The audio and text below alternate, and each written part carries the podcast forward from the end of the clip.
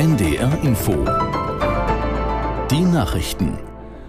Um 20.30 Uhr mit Klaas Christoffersen.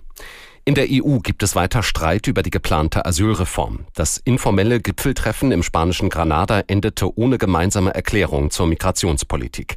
Aus der NDR Nachrichtenredaktion Laura Janke. Polen und Ungarn haben die geplante Erklärung blockiert. Sie halten daran fest, dass bisherige Entscheidungen über die Asylreform gar nicht erst ohne ihre Zustimmung hätten getroffen werden dürfen. Dabei geht es darum, Länder wie Italien und Griechenland zu entlasten und Asylbewerber von dort aufzunehmen. Ansonsten sollen Ausgleichszahlungen anfallen. Kanzler Scholz äußerte deutliche Kritik, ohne Ungarn und Polen wörtlich zu nennen. Länder, die das europäische Vorgehen kritisierten, sollten nicht gleichzeitig Flüchtlinge nach Deutschland durchwinken so Scholz. Auf den Kanarischen Inseln sind innerhalb von 24 Stunden mehr als 500 Geflüchtete angekommen. Nach Angaben der spanischen Seenotretter haben drei Schiffe die kleine Insel El Hierro erreicht, zwei Boote Teneriffa und eines Gran Canaria. Besonders die kleine westlich gelegene Insel El Hierro spricht von einer unhaltbaren Situation.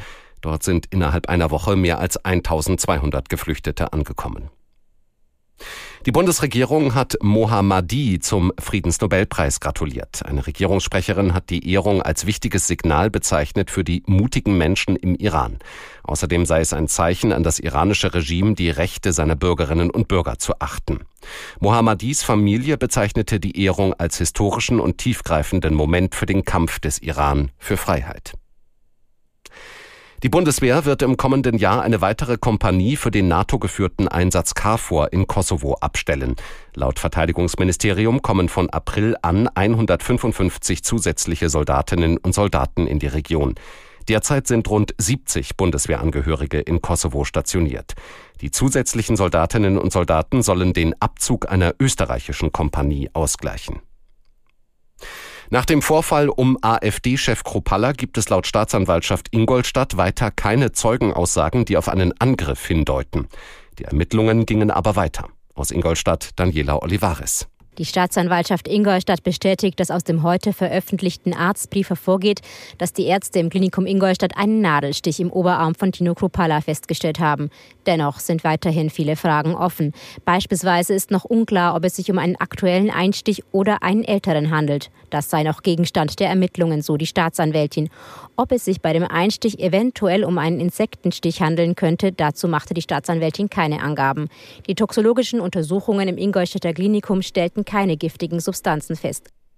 Das Wetter in Norddeutschland. Nachts zwischen Nordsee und Vorpommern regnerisch, sonst trocken. Tiefstwerte 16 bis 11 Grad.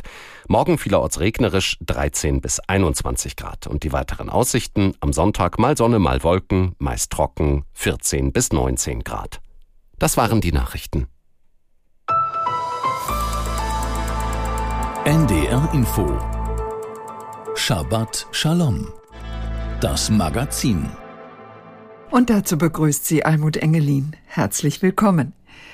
Yom Kippur liegt nun elf Tage zurück. Doch 1973 fiel der höchste jüdische Feiertag auf den 6. Oktober. Und genau an diesem Tag, heute vor 50 Jahren, überfielen zwei Staaten Israel, Syrien vom Norden her und Ägypten vom Süden. Es war eine Katastrophe. Man war nicht vorbereitet in Israel.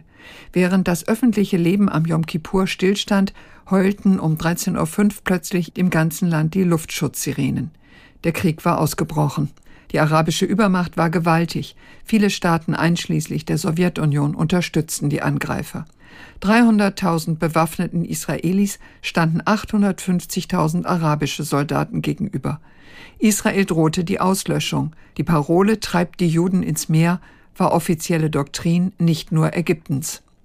Im Angesicht der Gefahr entschlossen sich die USA unter Präsident Nixon nach sechs Tagen zu massiver Hilfe für Israel aus der Luft. Der Krieg endete am 24. Oktober quasi mit dem Status quo ante, dem Zustand von vor dem Krieg. Israel war gerettet, aber 2700 Israelis waren tot und 10.000 arabische Soldaten auch. Der Schock dieses Krieges sitzt